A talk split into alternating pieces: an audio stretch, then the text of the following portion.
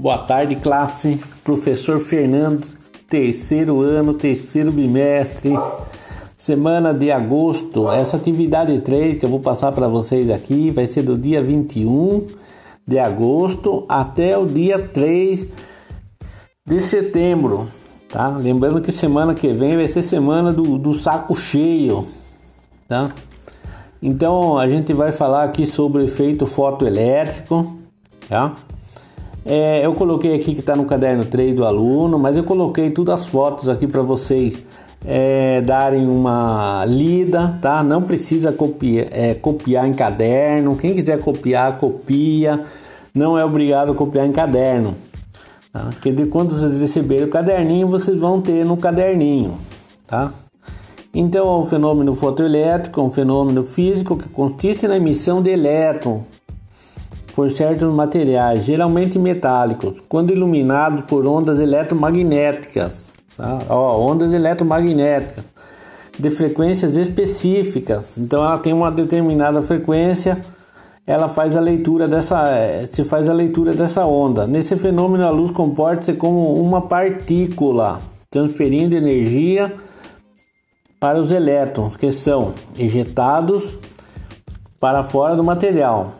Então aqui tem um, no item 4 tem uma, um texto para leitura, tá? Tem uma, uma, uma imagem, né, dessas torneiras que você encosta a mão e ela abre automático, tá? Esses são muito usados em sensor, né? Isso é um sensor de presença que a gente geralmente fala, né? Então tem alarme de casa, é, tem alguns equipamentos aqui, controle remoto de portão, controle de é, eletroeletrônicos, leitor de código de barras, né? É, câmera fotográfica, leitor de é, em leitor de CD, DVDs, né? entre outros, tá? Bom, se alguma coisa a mais vocês podem pesquisar, tá? É, para saber mais. Né? Então se digita no Google lá e procura algum desenho, tem algumas explicações, tem muita, muita coisa disso daí. Né?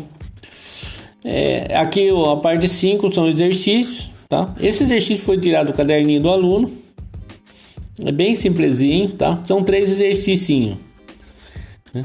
onde eu falo o que é o efeito fotoelétrico, é, por como que ele ocorre, preferencialmente, é, ocorre em superfícies metálicas, tá? E daí você coloca sua resposta e justifica.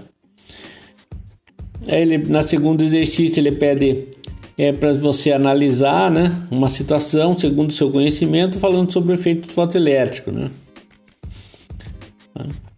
E no terceiro, ele quer que cite alguns dispositivos é, que usam o efeito fotoelétrico no, no dia a dia, né? Tá? Ah, esqueci de falar também, a câmera fotográfica. A câmera fotográfica também ela, ela trabalha com efeito fotoelétrico. Né? É, na próxima aula a gente vai começar a falar sobre raio laser, tá? Então a gente tem mais duas atividades aqui nessa, nessa na nossa, na nossa apostila, né? A gente vai falar de raio laser e depois a gente vai falar de, deixa eu ver aqui. Isso, a física nuclear, tá? Decaimento do fenômeno nuclear. Aí então, a raio laser eu pediria para vocês é, para a próxima aula. Né? Eu vou postar a aula sobre raio laser, mas como essa aula aqui é um pouco curta, menos densa, é, vocês, por gentileza, pesquisem, pesquisem alguns equipamentos e aplicações, tá? Sempre quando você pesquisar equipamento de física, é, aplicações no cotidiano. Tá? Porque às vezes a gente está no nosso dia a dia aqui, a gente usa equipamento e não sabe que é, trabalha esse fenômeno físico, tá bom? Bons estudos para vocês e a gente se vê na próxima, tá? Qualquer dúvida, entre em contato com o professor.